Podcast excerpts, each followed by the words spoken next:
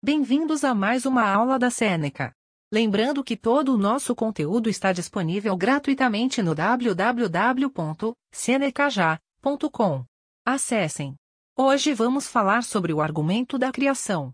O argumento da criação ou argumento teleológico declara que há evidências de criação no mundo, portanto, um projetista, Deus, deve existir. Os teístas acreditam em um Deus que está envolvido no mundo e que criou o universo. A Bíblia, a Torá e o Alcorão dizem que Deus projetou o universo.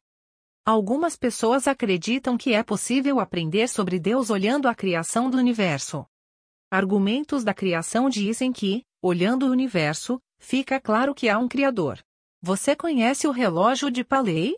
O teólogo inglês William Paley argumenta que, se você encontrasse um relógio bonito e sofisticado, concluiria que ele foi projetado e que não surgiu por acaso.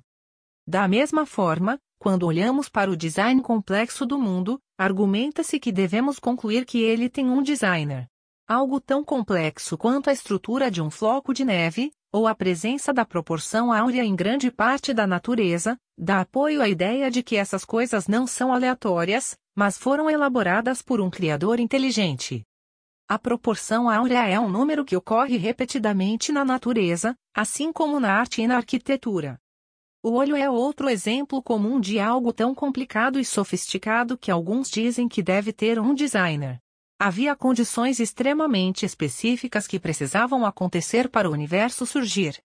A probabilidade de isso acontecer é incrivelmente pequena, então, o próprio fato de estarmos aqui sugere que havia uma força criadora. Muitas pessoas afirmam que a evolução é suficiente para explicar como a vida surgiu. As pessoas religiosas respondem a essa crítica dizendo que Deus colocou esse processo em movimento, evolução teísta. Os não religiosos também dizem que o argumento da criação não prova nada sobre Deus. Isso porque o designer poderia ser um grupo de deuses. O designer pode ter morrido ou se ausentado. O Deus a quem as pessoas religiosas adoram pode não ter sido quem projetou o mundo.